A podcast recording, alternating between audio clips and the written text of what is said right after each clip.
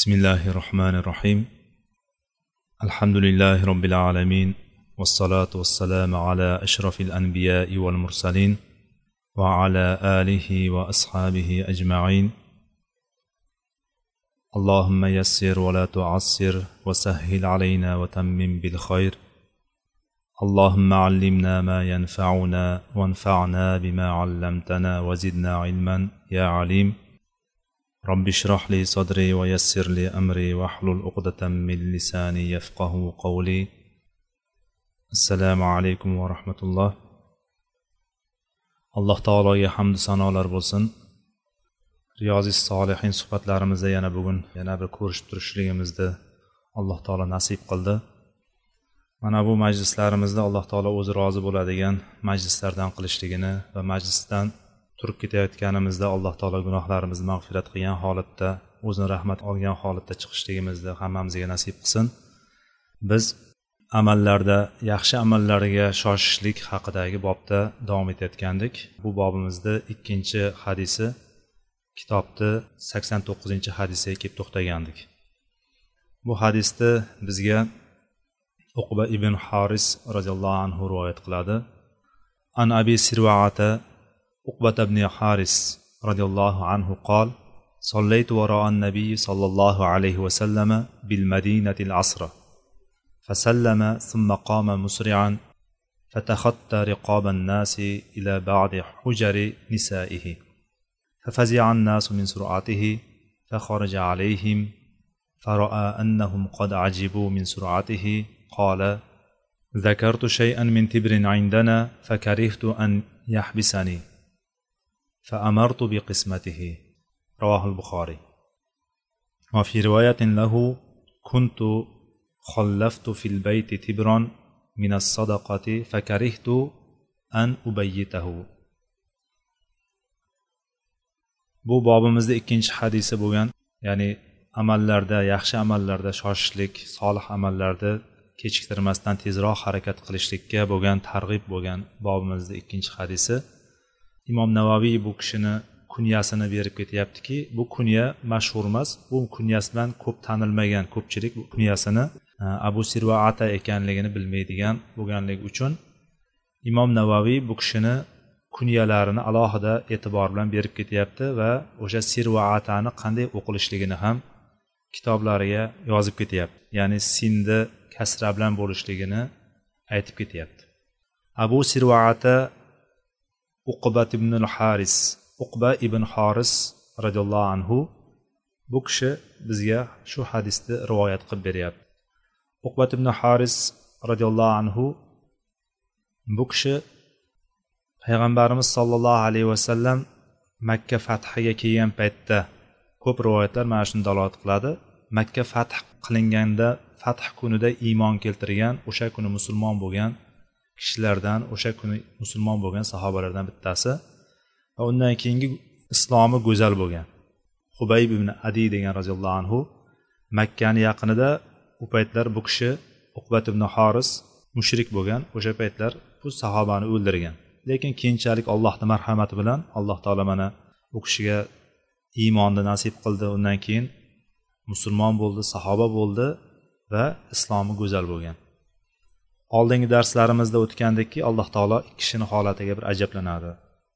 Bittasi o'ldiradida o'lgan kishi shahid bo'ladida jannatga kiradi. Ikkinchi kishi ham nima bo'ladi? Ikkinchi kishi ham u ham o'ldiriladida u ham jannatga kiradi. Bu holatni ta'riflagan paytda birinchisida musulmon kishi o'ldiriladi ikkinchisida boyagi o'ldirgan kishi ham musulmon bo'lib turib u ham xuddi shunday o'ldiriladi va ikkalasi ham jannatda bo'ladi degan hadislarda o'tgandik. Islom tarixida juda ko'p mana shulardan bittasi mana qarshimizda turibdi. Uqbay ibn haris roziyallohu anhu ham islomdan avvalgi holatida musulmonlarga dushmanligi yetarlicha bo'lgan va badr jangidan keyin madinalik bo'lgan hubayb ibn adi roziyallohu anhuni makkani yaqinlarida o'ldirganlardan bittasi mana shu kishi bo'lgan. Va bu kishini kunyasida sirva dedik. Abu sirva deganimizda muhaddislarni ko'pchiligi shu o'g'liga nisbatlangan ekanligini aytishsa nasabshunos olimlar aytishadiki o'sha nasablarni kimga borib taqalishi qayerdan kelib chiqqanligini aytadigan nasabshunoslarni aytishicha sirvaa uni ukasi bo'lganligini aytishadi. Abu sirvaa shu ukasiga nisbatan sirvaani otasi degan kunyani olgan deb turib aytishadi ekan. Ala kulli hal mana shu bilan o'rtaga kelgan ya'ni muhaddislarni o'rtasida roviylar tanishlikda bizga abu sirvaa deb kelgan ekan. Muhaddislarni fikrini oladigan bo'lsak sirva bu kishini o'g'li bo'lgan va o'shani o'shanga nisbatlangan. Buxoriy abu dovud va termiziyda bu kishini hadislari kelgan rivoyat qilingan. Bu kishi quvvat ibn haris abdulloh ibn zubayr roziyallohu anhu xilofatida. Bilamiz abdulloh ibn zubayr roziyallohu anhu zubayr ibn avvom roziyallohu anhuni o'g'illari abu bakr roziyallohu anhu nevaralari. Ya'ni bu kishi e, shu muaviya roziyallohu anhu davrlarini oxirlarida va muaviya roziyallohu anhuni o'g'li yazid davrida bu kishi makkada xilofat e'lon qiladi va xalifa bo'ladi. O'sha xalifalik davrida bu kishi vafot etgan ekan. Alloh taolo uqbat ibn horis roziyallohu anhudan rozi bo'lsin. Bu kishi rivoyat qilib aytadiki payg'ambar sollallohu alayhi vasallam bir kuni namoz o'qidilar. Ya'ni payg'ambar sollallohu alayhi vasallamni orqasida madinadaligida men u kishini orqasida namoz o'qidim. Bu namoz asr namozi edi deb aytyapti. Ya'ni asr namozini payg'ambar sollallohu alayhi vasallamni orqalarida ergashgan holatda o'qidim. Payg'ambarimiz salom berganlaridan keyin qoma musria. Tezda o'rnlaridan turdilarda hujrai saodatga ketdilar. Ya'ni odamlarni yelkalarini oshib hujralariga ayollarni hujralaridan biriga shoshib kirib ketdilar. Odamlar ham payg'ambarimizni mana shunday tez harakat qilganligidan xavfga tushib qoldilar. Biroz qo'rquvga tushdilar. Payg'ambarimiz sollallohu alayhi vasallam bunaqa shoshilib harakat qilganlaridan odamlar ham biroz hadiksirab qolishdi xavfsirab qolishdi. Birozdan keyin payg'ambar sallallohu alayhi vasallam ularni yoniga qaytib keldilar. Qaytib chiqqanlarida ko'rdiki odamlar hammasi payg'ambarimizni mana shoshilganidan ajablangan hayron bo'lib turib taajjubga tushib qolganlarini ko'rganlarida payg'ambarimiz sollallohu alayhi vasallam holatni bayon qildilar. Aytdilarki zakartu shayan min tibrin indana. Ya'ni bizni huzurimizda uyimizda bir miqdor oltin bor edi yoki ba'zi shu tibirni bu oltinni bir parchasi yoki kumushni parchasi. Xullas o'sha bir oltin yoki kumush ekanligi rivoyatlarda kelar ekan lug'aviy ma'nolarda. O'sha oltin yoki kumushdan bo'lgan bir parchasi borligi uyimizda turganligi esimga tushib qoldi. Va men o'sha narsani menda qolishini uning menda qolishini yoqtirmadim karih sanadim. Yoki lug'aviy tarjima qiladigan bo'lsak yanada to'g'riroq kelsa fakarihtu ayyahbisani u meni ushlab qolishini yoqtirmadim dedilar. Ya'ni o'sha bir parcha oltin yoki kumush meni ushlab qolishligini ya'ni yaxshilikdan to'sib qolishligini oxirat ishiga qarab turib qadam qo'yishligimni ushlab qolishligini men yomon ko'rdimda va kirib fa amartu bi qismatihi uni taqsimlab yuborishlikni aytib chiqdim dedilar. Ya'ni kirib turib tezda mana shu yerda mana shu narsa turibdi shuni tarqatib yuboringlar deb turib taqsimlab yuboringlar ega egasiga berib yuboringlar deb turib payg'ambarimiz sollallohu alayhi vasallam chiqqanligini rivoyat qilyapti. Mana bu hadisni boshqa bir rivoyatida kuntu xollaftu fil bayti tibron minas sadaqa. Ya'ni men orqamda bir shu bir sadaqadan bo'lgan ya'ni demak bu narsa ko'rinyaptiki bu sadaqa ekanligini. Sadaqadan bo'lgan tibr ya'ni hozir aytganimiz bir parcha tilla yoki kumushni uyda qoldirdim qoldirgan edim. O'sha narsani shu kecha qolishligini xohlamadim. O'sha yerda qolish uyda qolishligini yoqtirmadimda va mana shuni taqsimlab yuborishlikka buyurdim deb turib aytgan rivoyatlari kelyapti. Mana bu hadisdan biz ko'ramizki payg'ambar sollallohu alayhi vasallamni yaxshiliklarni qilishlikka qanchalik darajada shoshilganliklari hozir bizni bobimiz qaysi bob edi yaxshiliklarni qilishlikka shoshilishlik. Ya'ni o'sha narsani biroz muddat bo'lsa ham kechiktirmasdan imkon qadar tezroq o'sha narsani ega egasiga taqsimlab yuborishlikka payg'ambarimiz sollallohu alayhi vasallam shoshildilar. Payg'ambarimizni odati sharifalari qanaqa edi? Namoz o'qigandan keyin sahobalarga qarab sahobalarga qarab o'tirardilar va ularni e, ular bilan biron bir narsalarni muhokama qilardilar yoki sahobalarni bir ehtiyojlari biron bir fikrlari bo'ladigan bo'lsa ularni eshitardilar. Mana shunday holatda edi payg'ambarimiz sallallohu alayhi vasallam holati endi hozirgi holatda payg'ambarimiz sallallohu alayhi vasallam namozni o'qidilaru salom berib bermas ya'ni salom biz biroz tez e, shoshilganliklarini ko'rsatishlik uchun shunaqa deb ta'bir qo'llanyapmizki payg'ambarimiz sollallohu alayhi vasallam salom berar bermas ya'ni salom berib bo'lishi bilan o'rinlaridan turdilarda hech narsa demasdan turib odamlarni yelkalarini oshib yelkalarini hatlab ya'ni saflarni bo'lib bo'lib yorib xonadonlariga kirib ketdilar.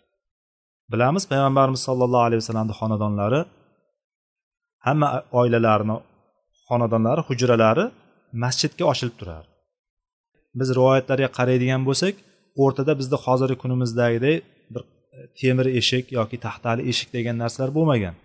Rivoyatlarga qaraydigan bo'lsak o'shani bir qalin bir parda bo'lganligini rivoyati keladi. Parda.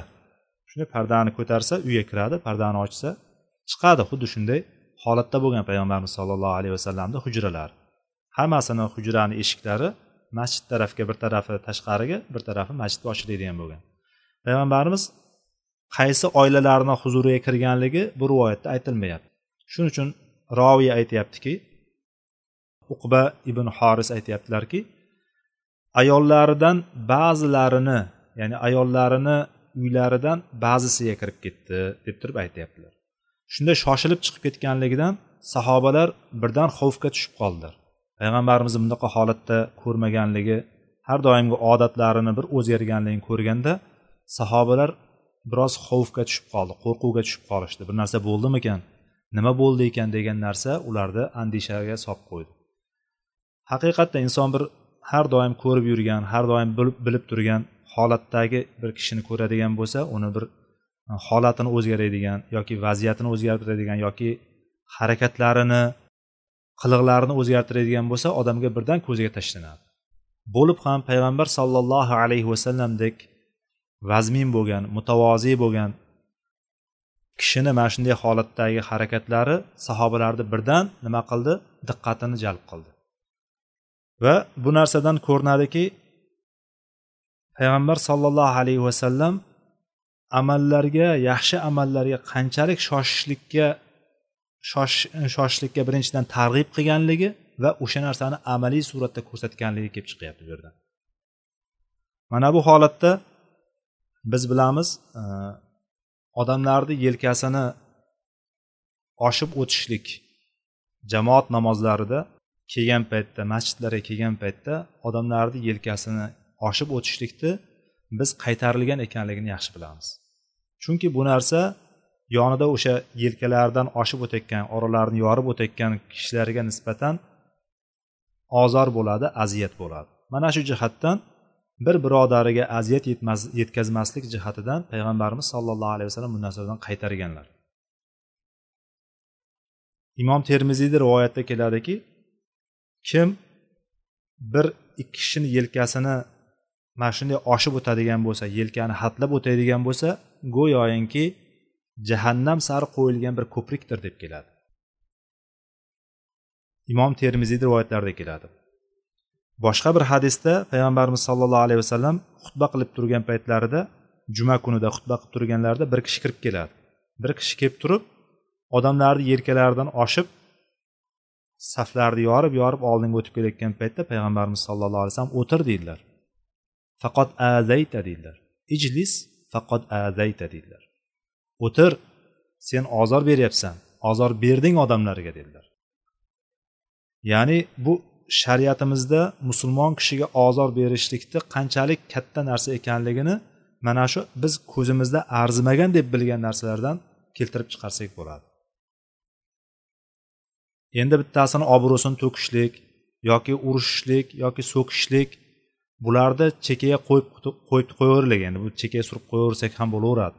Hattoki mana shu namozga kelib turib ibodatga kelayotgan paytda bunday qaraydigan bo'lsak u yuqorida bir joy borga o'xshab ko'rinsa ikki kishini o'rtasida masjidda jamoat namozida oldingi saflarda savob katta bo'ladi. O'shani ko'rib turib orqadagi saflardan undan bir besh oltita yoki undan ham ko'proq saflarda odamlar to'lib o'tirgan bo'lsa o'shalarni yelkalarini yorib orasidan turtib turtib yoki yelkalaridan oshib o'tishlikni payg'ambar sallallohu alayhi vasallam ozor berishlik deb atadi haqiqatda inson namozda o'tiradigan bo'lsa masjidda o'tiradigan bo'lsa odamni yelkasidan ikki kishi yorib o'tadigan bo'lsa qandaydir insonni xohlamagan tarzda bir ozor keladi o'shandan. Qandaydir yoqtirmaslik o'sha narsani bir xohlamaslik bir holati keladi. Bu narsadan ko'rinadiki lekin payg'ambar sallallohu alayhi vasallam bu yerda ko'radigan bo'lsak payg'ambar sallallohu alayhi vasallam odamlarni yelkalarini hatlab yelkalarini oshib o'tib uylariga kirib ketdilar shoshilgan holatda dedi. Mana shu yerdan olimlar chiqarishadiki namozgacha bo'lgan holat. Namozgacha bo'lgan holatda ya'ni namoz o'qishga uchun kelib turib masjidga kirib o'tirganda ana shu holatda odamlarni yelkalarini saf, saflarni yorib yelka hatlab o'tishlikdan qaytarilganligi o'sha o'rinda deydi. Lekin namoz tugab bo'lgan bo'lsa endi u yerda o'tirishlikka bir aslida hojat yo'q aslida. Umumiy olganda hojat yo'q. Odamlar ixtiyori bilan o'tiradi.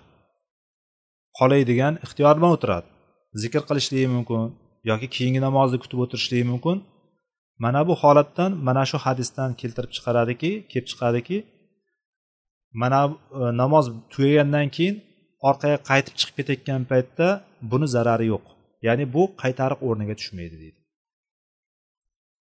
Bo'lib ham inson bir hojati bo'ladigan bo'lsa bir ehtiyoji bo'ladigan bo'lsa yoki bir shoshib turgan bir ishi bo'ladigan bo'lsa mana payg'ambar sallallohu alayhi vasallamni holatlari hozirgi holatlar esiga tushdilarda shoshilib chiqdilar o'sha yerda shoshilib turib odamlarni yelkalarini ochib o'tdilar. Mana bu narsani joizligi deb aytadi. Ba'zi olimlarni fikrida aytishadiki agar oldingi saflarda bo'sh turgan bo'ladigan bo'lsa oldingi saf deganimizda hozirgidek bir besh oltita yoki o'nta saf oldindagi bitta joyda ikki kishini o'rtasida kichkinagina bir joy qolgan yoki bir kishilik joy qolib ketganga ko'rinsa o'nta safni yorib borib shu yerga o'tirish degani emas agar oldingi saf deganda bitta oldingi safda joy turibdi lekin undan orqadagi saf to'lib turibdi. Ana o'sha holatda ham e, oldindagi bitta oldindagi saf to'ldirish to'ldirishlik mana bu safni vazifasi edi lekin bular to'ldirmaganligi sababidan orqadagi bir kishi kelib turib oshib o'taydigan bo'lsa ba'zilar joiz ko'rishgan ekan. Sababi chunki ular mana shu yelkalaridan oshib o'tishligiga rozi bo'lib turib to'ldirib o'tiribdi deganday oldinga o'tmayaptimi? Demak yelkasidan bittasini oshib o'tishligiga ular rozilik bildirgan odamlarga o'xshab ko'rinadi deb aytishgan ekan ba'zilar. Lekin qaytariqda umumiy kelganligi jihatidan biz odamlarni yelkasini oshib o'tmaslikka nima qilishimiz kerak?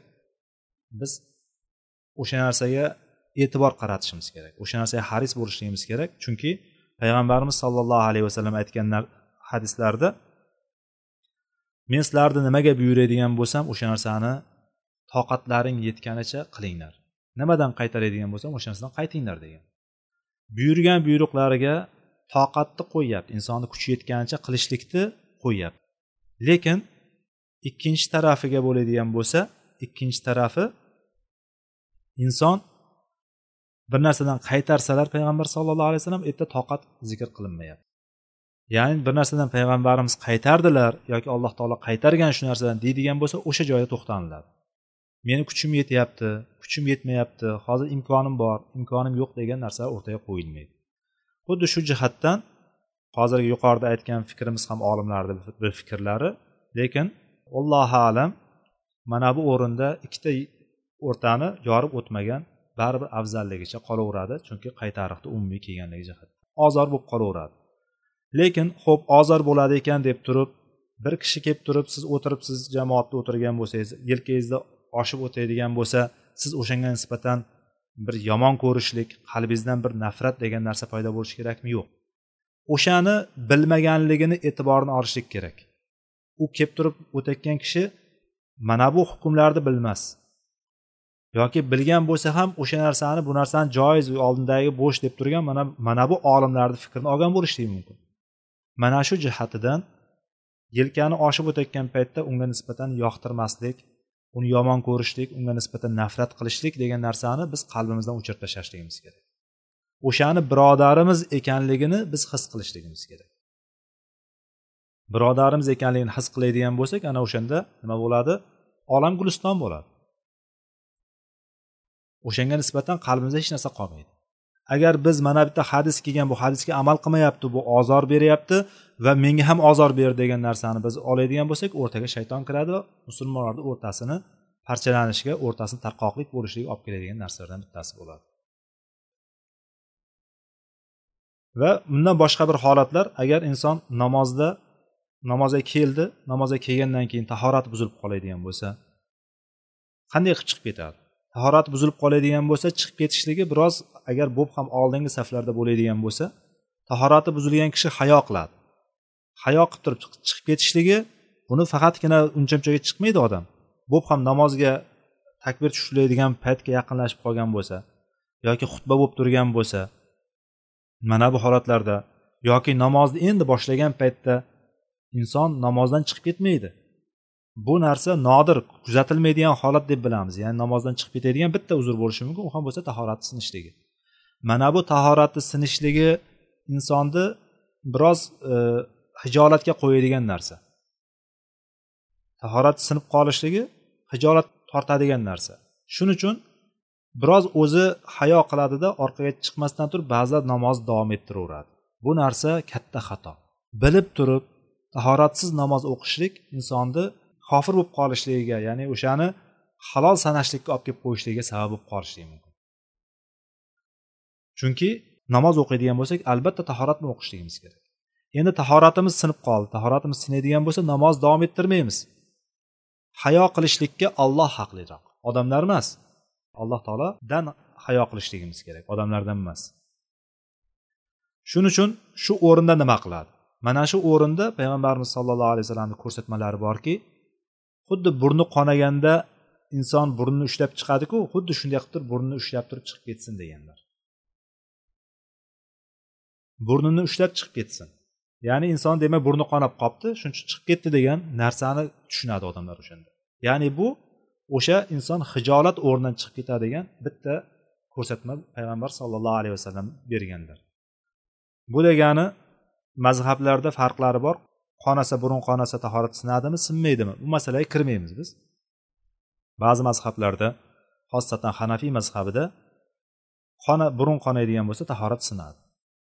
Yoki bir joydan qon chiqadigan bo'lsa o'sha qon oqadigan bo'lsa tahorat sinadi deydi. Lekin jumhur mazhabiga qaraydigan bo'lsak jumhur mazhabida tahorat sindirmaydi. Bu hadisni qanday tushunamiz unday bo'ladigan bo'lsa burun qonasa deydigan bo'lsa qon najas hisoblanadi. Qon najas bo'lganligi uchun o'sha qonni yuvib tashlashlik kerak bo'ladi. Qon tekkan joyni yuvishligimiz kerak va burnimiz qonaydigan bo'lsa hozir o'sha burun qonab turgan holatda burunni qonini to'xtatishlik kerak. Hamma joyni nima? Nopok qilmasligi uchun. Mana shu jihatidan demak e, yana chiqib ketadigan namozda e, yelkalarni hatlab chiqib ketishligiga sabab bo'ladigan bitta narsa mana shu narsa bo'lishligi mumkin ekan. Bu yerda ko'ramizki payg'ambarimiz sollallohu alayhi vasallamni ham bashar ekanligini ko'ramiz. Payg'ambarimiz sollallohu alayhi vasallam ham bizga o'xshagan inson bo'lgan. Faqat u kishini bizdan ustun qilib turgan narsa payg'ambarligi alloh subhana taoloni vahiy jo'natib turganligi bizdan ustun qilib turgan narsasi mana shu. Lekin qolgan xislatlari inson tabiat qilib berilgan narsalar yeyishi ichishi uxlashi yurishi turishi bir narsani esdan chiqarishligi degan narsalar payg'ambar sollallohu alayhi vasallamda ham bo'lgan. Biz mana bu narsani bir biridan farqini ajratib olishligimiz kerak. Mana bu hadisda ham payg'ambarimiz sollallohu alayhi vasallam unutdilar. Unutgan narsalari bo'lmasam agar eslarida bo'lganda edi namozdan oldin namozga kirishdan oldin eslarida bo'lganda namozga kirguncha o'sha narsani aytib chiqqan bo'lardilar taqsim qilib yuboringlar bu narsani deb. Lekin payg'ambar sollallohu alayhi vasallamni xotirlaridan hayollaridan biroz ko'tarildiki namozni o'qib bo'lishi bilanoq qaytib kirdilar. Va o'sha narsani taqsimlashga buyurdilar. Mana bu narsadan ko'rinadiki payg'ambarimiz sollallohu alayhi vasallam ham unutar ekanlar. Unutgan paytlarida eslaganlarida esiga tushganda o'sha narsani qilishlikka shoshilganlar. Alloh taolo aytadiki qulla aqulu lakum a'lamul aqulu lakum inni malak. Payg'ambarimiz sollallohu alayhi vasallam tilidan alloh taolo shunday xabar berganki ayting ey muhammad sallallohu alayhi vasallam aytingki la aqulu lakum indi xozainulloh meni huzurimda ollohni xazinalari mulklari boyliklari meni huzurimda emas menda emas deb ayting ularga. Odamlarga shunaqa deb ayt ya'ni sizlar islomni kiradigan bo'lsangiz sizlarni boyvachcha qilib qo'yaman. Sizlarni badavlat qilib yuboraman hamma narsani berib qo'yaman yog'dirib tashlayman deb aytmang deyapti. Meni huzurimda ollohni xazinalari yo'q deb ayting. Va shuningdek men g'aybni ham bilmayman deb ayting deyapti. Mana payg'ambarimiz sallallohu alayhi vasallam g'aybni ham bilmaganlar. G'aybni bilishlik alloh taologagina xos.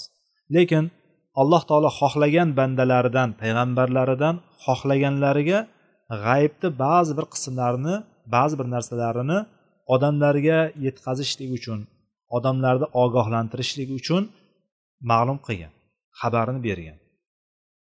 Mana bu narsadan payg'ambar sollallohu alayhi vasallamni g'ayibdan xabar berishlik ya'ni kelajakdan xabar bergan hadislarini biz iymon keltiramiz mana shu narsalarga. Va o'sha narsani shu bugungi kunimizgacha payg'ambarimiz sallallohu alayhi vasallam vafot etgan kundan boshlab shu kunimizgacha biz bu narsalarni bitta bitta ko'rib kelyapmizki o'sha narsalarni nimasini ro'yobga chiqayotganligini amalga oshayotganligini biz ko'ryapmiz. Payg'ambarimiz sallallohu alayhi vasallam bergan xabarlarini bitta bitta ro'yobga chiqayotganligini. Va payg'ambarimiz sollallohu alayhi vasallam yana aytdilarki vala aqul lakum inni malak. Oyatda aytilyaptiki ayting deb aytgan alloh taolo aytyaptiki payg'ambarimiz men farishta hamma emasman deb ayting deyapti. Payg'ambarimiz sallallohu alayhi vasallam farishta bo'lmaganlar. Farishta bo'lmadi degani insonga o'xshab turib yeb ichganligi uylanganligi hozirgi holatga o'xshab turib esdan chiqarganligi bor. Bu narsalarni esdan chiqarmasligimiz kerak. Va mana buni ikkinchi yana bir bu hadisdan oladigan foydamiz omonatga qanchalik darajada e'tibor berishlik kerak ekanligi. Omonatdorlikni olamiz. Omonat sizga qo'lingizga bir narsa kelib tushdimi o'sha narsa egalariga yetishligi kerak. Egalariga yetishligi kerak bo'lgan narsaga iloji boricha e'tiborni qattiqroq qaratishimiz kerak.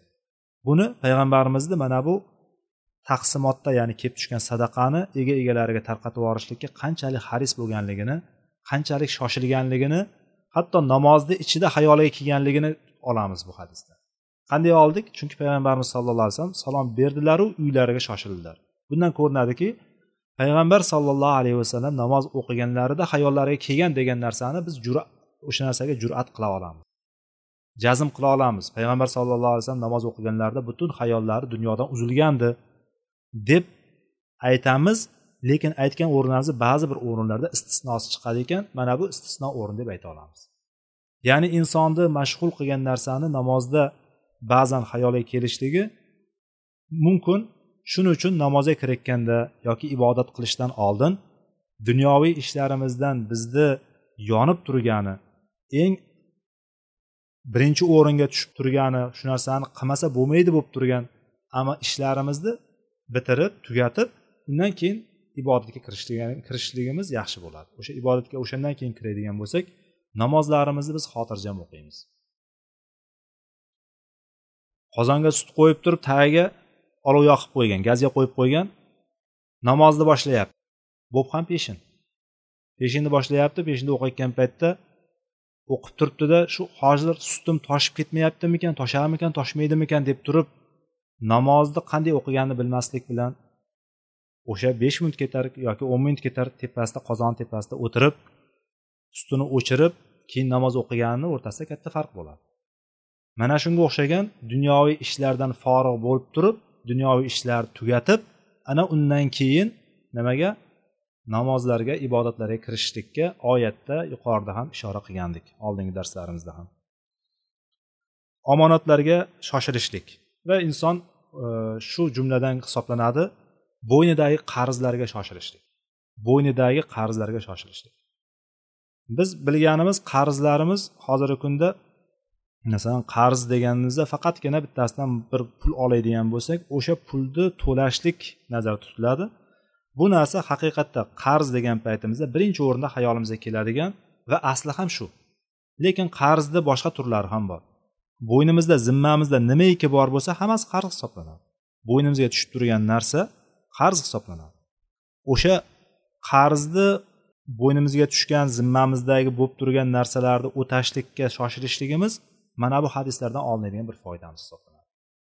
Qarzni ham xuddi shunday. Hozir birontasidan qarz oladigan bo'lsak ma'lum muddatga to'layman deb turib oladigan bo'lsak o'sha narsani imkonimiz bo'lib turib orqaga tashlab yurishligimiz bu zulm hisoblanadi bu hadisdan keyin. Imkoni bo'lgan boy kishini qarzni berishlik muddatini cho'zib yurishligi zulmdir deb aytganlar payg'ambarimiz sollallohu alayhi vasallam. Buxoriyda muslimni rivoyatlarida kelgan bu hadis. Va payg'ambarimiz sollallohu alayhi vasallam shu qarzga shunaqa e'tibor berganlarki hattoki janoza namozini o'qiyotgan paytda albatta so'raganlar. Hal alayhi daynun? deb so'raganlar. Buni qarzi bormidi? deb so'raganlar. Odamlar kimda qarzi borligini bilganlar. Yana bir narsaga nuqta urg'u bermoqchi bo'lyapman. Odamlar birodarini qarzi bor yo'qligini bilgan. Payg'ambarimiz so'raganda albatta kimdandir javob chiqqan. Yo'q biz biz bilmaymiz degan odam bo'lmagan. So'raganda biror buni qarzi bormi? degan paytda yonidagilar javob bergan. Ha qarzi bor deb javob bergan. A unday bo'ladigan bo'lsa kim o'taydi buni qarzini? Kim to'laydi deb so'raganlar. Hech kim indamaydigan bo'lsa o'zlaring o'qib qo'yaveringlar namozini deganlar. Payg'ambarimiz o'qimaganlar. Yoki kimdir bo'yniga oladi men to'layman buni qarzini deydigan bo'lsa ana uni namozini payg'ambarimiz o'qiganlar. Bu holatlardan bittasi bittasi vafot etadi. Vafot etganda payg'ambarimiz sallallohu alayhi vasallam so'raydi buni qarzi bormidi? deb so'raganlarida ular ha bor edi. Yo rasululloh uni bir uch dinor qarzi bor edi. Lekin uni to'lovchisi yo'q deydilar. Ya'ni orqasida to'laydigan odami yo'q ya'ni o'g'li yo'q yoki balki o'g'li bo'lsa ham kichkinadir hali. Xotini bor bo'ladigan bo'lsa xotini hali xotini ham o'ziga o'xshagan kambag'aldir. Ya'ni to'laydigan uni o'taydigan odami yo'q. Shunda payg'ambarimiz sollallohu alayhi vasallam orqaga qaytdilar. Orqaga chekindilar payg'ambarimiz sollallohu alayhi vasallam. Shunda orqasidan aytdilarki sollu ala sohibikum birodarlaringga namoz o'qinglar dedilar mana bu birodarlaring o'zlaring janoza namozini o'qinglar deganda shundan odamlarni yuzi o'zgardi haqiqatdan. Odamlarni yuzi o'zgardi. Ya'ni chunki payg'ambar sollallohu alayhi vasallam kishi payg'ambarimiz duolari ijobat o'qigan namozlari rahmat bo'lishligi aniq bo'lib turgan holatda payg'ambarimiz namozini orqaga chekinishligi ularni biroz nima qildi? Xafa qildi. Yuzlaridan ko'rindi o'sha narsa. Abu qatoda roziyallohu anhu oldinga chiqdi. Yo rasululloh uni qarzi meni bo'ynimga dedi. Meni zimmamga men to'layman dedi. Alayya daynuhu dedi. Ya'ni men to'layman uni qarzini degandan keyin payg'ambarimiz sallallohu alayhi vasallam oldinga chiqdilar va boyagi kishini namozini o'qidilar bu hadis ham buxoriy va muslimni rivoyatlarida kelgan. Ya'ni qarzni nima ekanligini qarzni uzmasdan vaqtida bermasdan yurishlik nima ekanligini mana shu yerdan bilamiz. Hatto shahidlardan ham qarz ko'tarilmaydi. Deydi qarz oldi berdi qolib ketgan bo'yindan bo'ladigan bo'lsa hatto shahidlardan ham o'sha qarzlar albatta so'raladi. Shuning uchun bu qarzlarga imkonimiz bo'lgan paytda o'sha qarzlarni ertaroq uzishlikka harakat qilishligimiz mana bu hadislarimizni beradigan foydalardan bittasi. Undan keyin hadisimiz bu bobni uchinchi hadisi.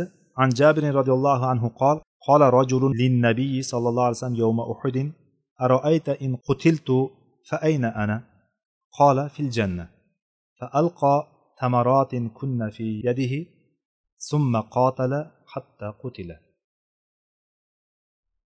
bu hadisni jobir ibn abdulloh roziyallohu anhu rivoyat qilyapti dediki bir kishi payg'ambar sollallohu alayhi vasallamga uhud kuni shunday dedi agar men o'ldiriladigan bo'lsam men qayerda bo'laman deb so'radi. Nima deysiz? Qayerda bo'laman deb turib payg'ambar sallallohu alayhi vasallamdan so'radi. Jang maydonida o'ldirilsam qayerda bo'laman deb so'radi yani. Shunda payg'ambarimiz sollallohu alayhi vasallam fil janna jannatda bo'lasan dedilar. Buni eshitgan zahoti boyagi fa bilan kelyapti. Fa shu gapni orqasidan bevosita kelganligini o'rtadan e, uzoq vaqt o'tmaganligini bir qisqa muddat o'tganligini dalolat qiladigan kalima fa bilan keladigan bo'lsa. فألقى تمرات كن في يده ثم قاتل حتى قتل. Boyagi qo'lidagi yeb turgan bir xurmolari bor edi qo'lida. Bir nechta xurmo bor edi o'shalarni otdida tashladida jangga kirib ketdi. Jang qilib hatto o'ldirildi. Hatto shahid qilindi. Muttafaqun alayhi hadis.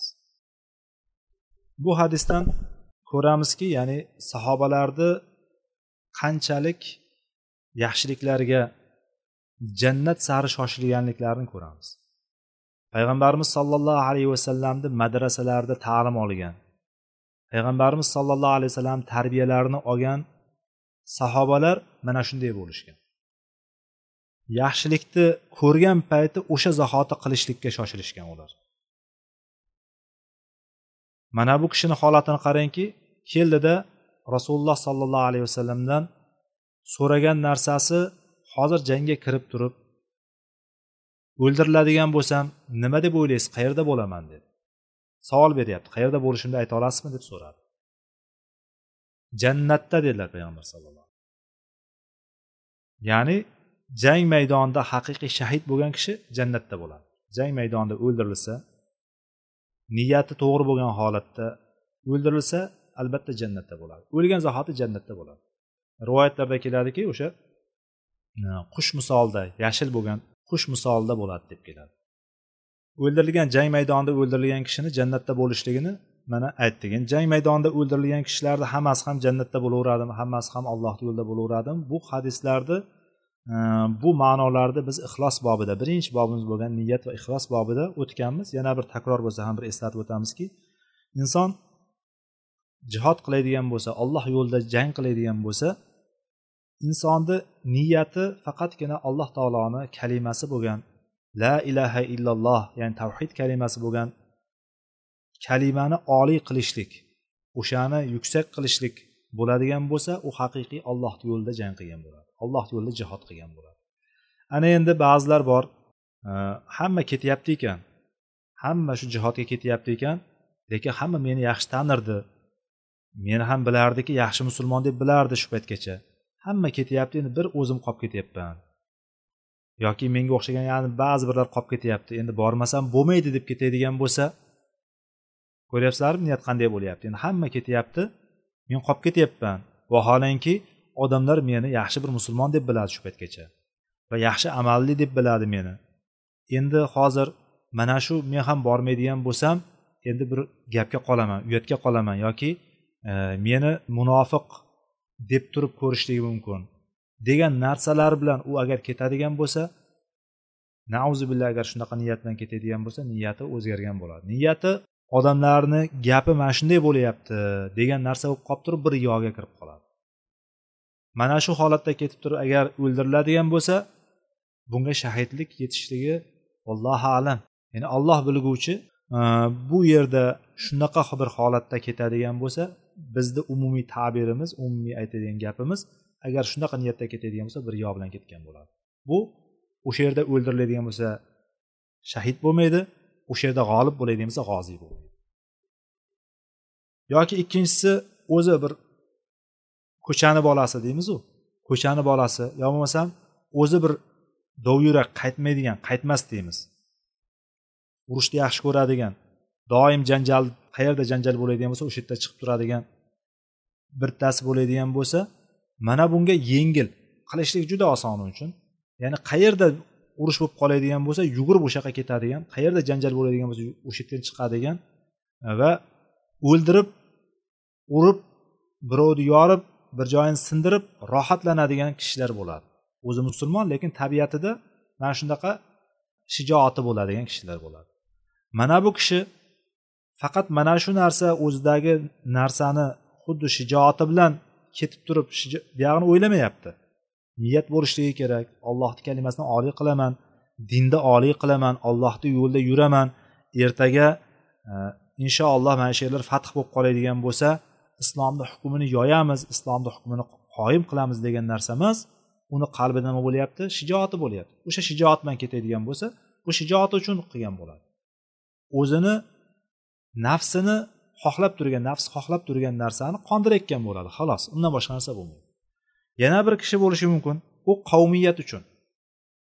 Qavmiyat deganimiz vatanni himoya qilyapman deydi. Vatanni himoya qilyapman deydida hozirgi kunda ham masalan vatanni himoya qilyapti e, askar ekan e, armiyaga ketgan ekan bu yerda shahid bo'libdi deb gapiriladi. Yoki militsiyada ishlaydi ekan borib turib o'sha yerda bir himoya qilayotgan ekan bir unga bosqin u yerga bir bosqin bo'lyapti ekan o'sha yerga borgan ekan o'sha yerda o'libdi shahid bo'libdi deydi. Bu narsa xato narsa.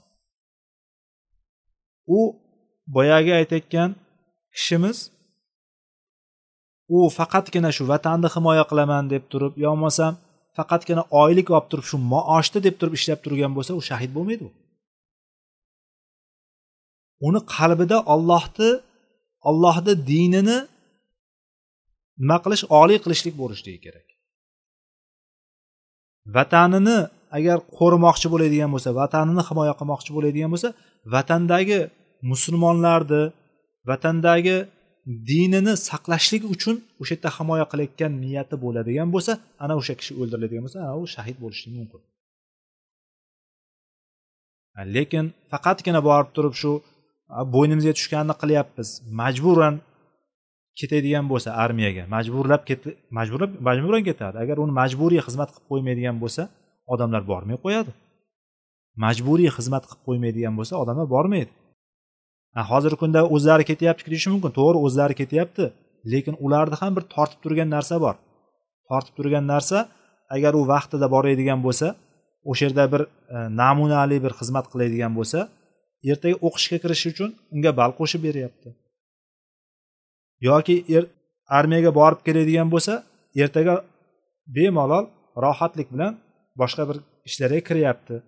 Военный bo'lsin militsiyasi bo'lsin yoki shunga o'xshagan boshqa boshqa shunga aloqador bo'lgan xavfsizlik xizmatlari deydimi boshqasi deydimi nima bo'ladigan qat'iy nazar. Xullas kalom davlatni ishlarida ishlashligi uchun advokatlari bormi moliya bormi mana bularga armiyani tugatganligi kerak bo'lyapti. Mana shu sababdan ketishligi rag'bati bo'lib turibdi yerda. O'sha rag'batni olib qo'ysin. Unga kelayotgan imtihonga kirganida unga ball qo'shib bermasin. Yoki borganda bunga mana shunaqa imtiyozlarni olib qo'ysin. Armiyaga borgan bilan bormaganni ishga kirib kirmasligida bir xil darajasi saviyasi bo'lsin. Unda qani kim boradi ekan armiyaga? Kim oilasini tashlab bola chaqasi bo'lsa bola chaqasini tashlab yoki qarindosh urug'ini tashlab turib borib turib xizmat qiladi.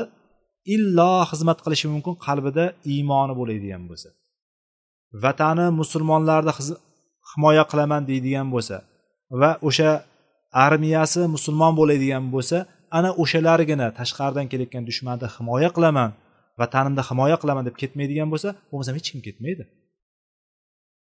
Endi uni qanday qilib turib biz hozir e, rag'batlantirib bunday olib qaraganda bir tarafdan bu tarafdan rag'bati bor yoki ikkinchi tarafdan majburligi bor. O'sha majburligi bilan ketib turib vatanni himoya qilyapman deb o'sha o'lgan deb shahid demaymiz biz. Va bu narsa payg'ambar sollallohu alayhi vasallamdan so'raldiki bittasi bittasi jang qiladi hamiyasi uchun hamiya qavmiya mana shu vatani uchun millati uchun jang qiladi. Bittasi shijoat uchun jang qiladi bittasi bo'ladigan bo'lsa o'zini ko'rsatib qo'yishlik uchun jang qiladi. Mana bulardan qaysi biri ollohni yo'lida ayyu zalika fi sabilillah deb so'radi payg'ambarimizdan bularni qaysi biri olloh yo'lida bo'ladi deganda payg'ambarimiz man qotala litakuna kalimatullohi hiyal ulya fahuva fi sabilillah dedilar. Kimki ollohning kalimasi oliy bo'lishligi faqatgina ollohning kalimasi oliy bo'lishligi uchun jang qiladigan bo'lsa jihod qiladigan bo'lsa ana o'sha fahuva fi sabilillah ana o'sha kishi ollohni yo'lida bo'lgan bo'ladi deb turib payg'ambarimiz sallallohu alayhi vasallam marhamat qilgan qilganlar bu buxoriy va muslim rivoyatda kelyapti.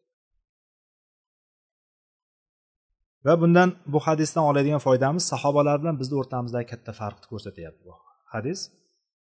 Sahobalar eshitgan narsasiga o'sha payt amal qilgan. Birinchi tarafdan ikkinchi tarafdan savolni so'rashgan savolni amal qilishlik uchun so'rashgan. Bir savolni beradi o'sha savolni amal qilishlik uchun so'rashgan. Hozirgi kundagi bizni holatlarimizni bunday qaraydigan bo'lsak olaylik so'rovchi kishi amal qilishlikdan oldin faqat bilib qo'yishlik uchun so'raladi. Amal bosqichiga kelganda hech kim bo'lmay qoladi.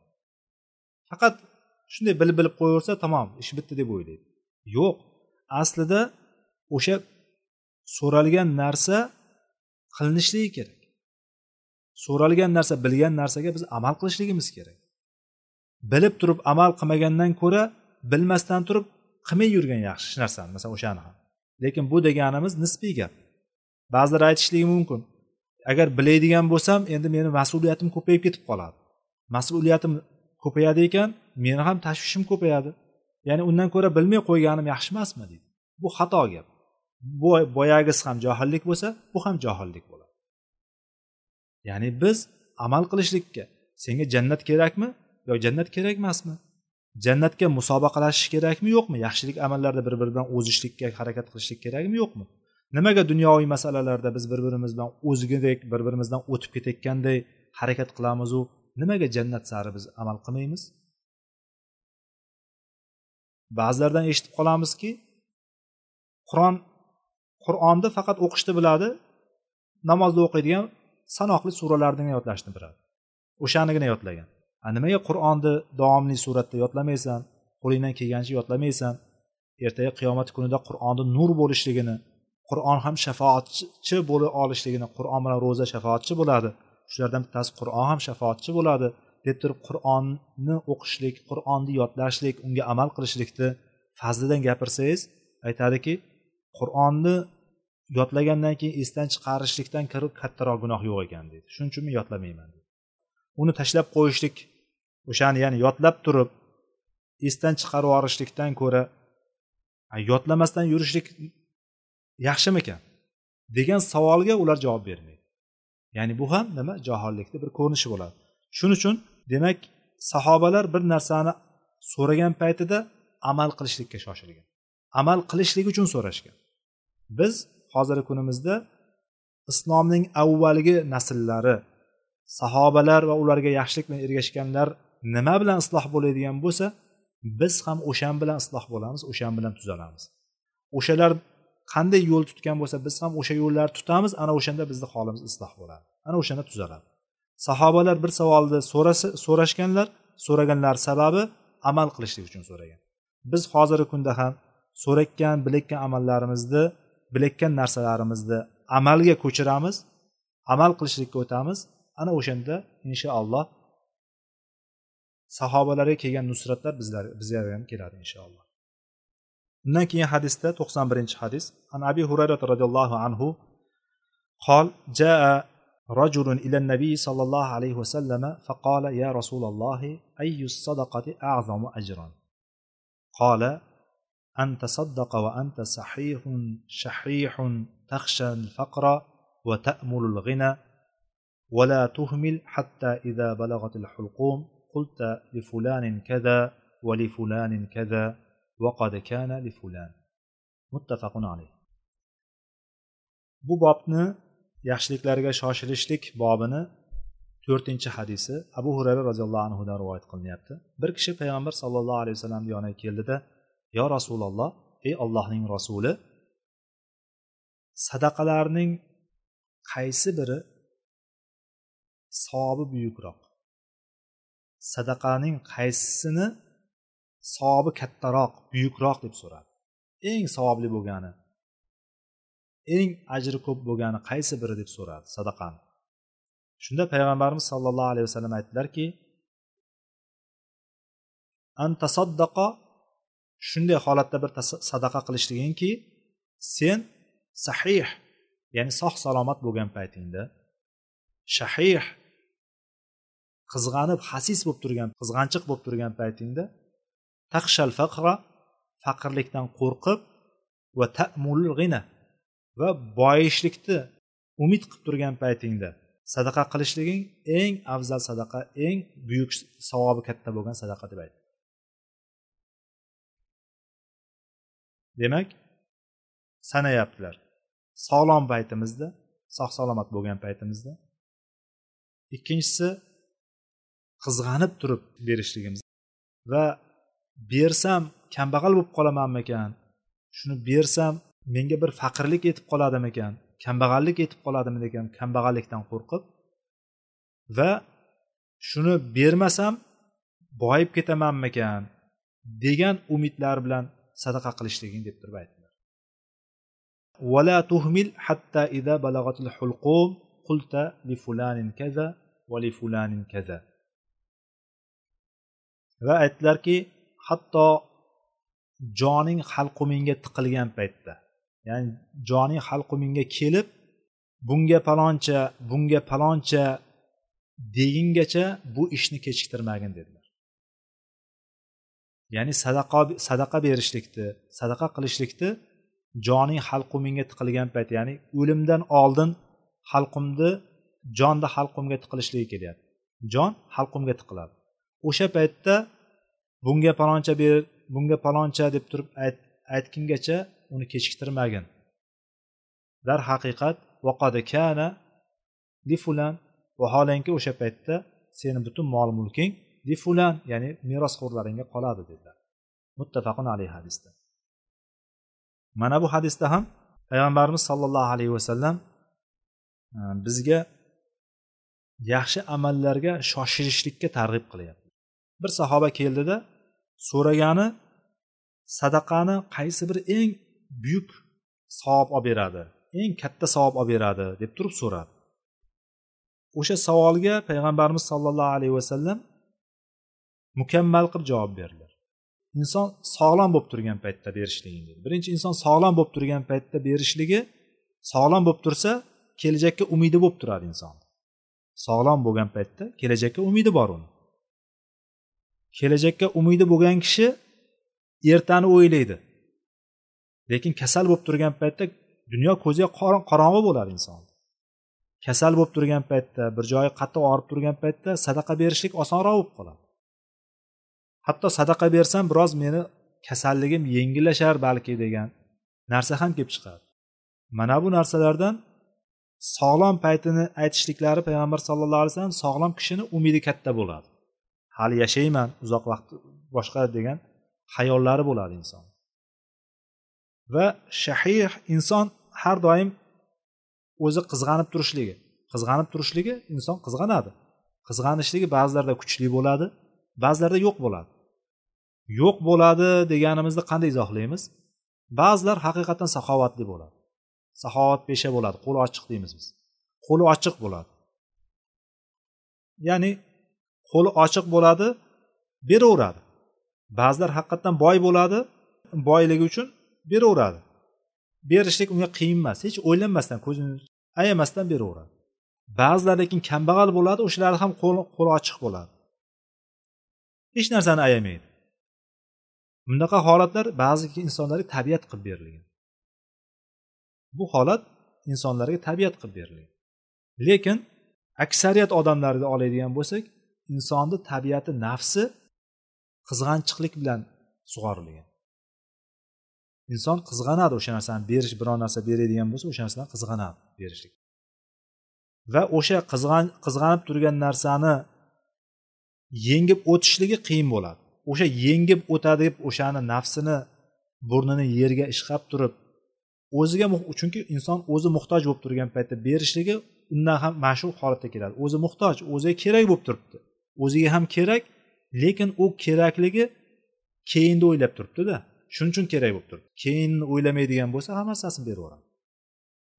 shuning uchun hadisda oxirida aytdilarki payg'ambarimiz oxirgi jon halqumga tiqilgan paytda palonchiga palonchiga deb turib aytgan molni taqsimlashni hech foydasi yo'q. Zotan u o'layotgan payti o'ldi ketdi. Qolgan moli kimgalardir qoladi ketadi. Merosxo'rlariga qoladi. Merosxo'rlari shu paytgacha qidirib shu paytgacha yig'ib to'plagan molini hech o'ylamasdan og'rinmasdan xohlagancha ishlatadi. Lekin bu ishlatganlari balki ular sadaqalar qilar lekin o'zi sadaqa qilgandek bo'lmaydi uni.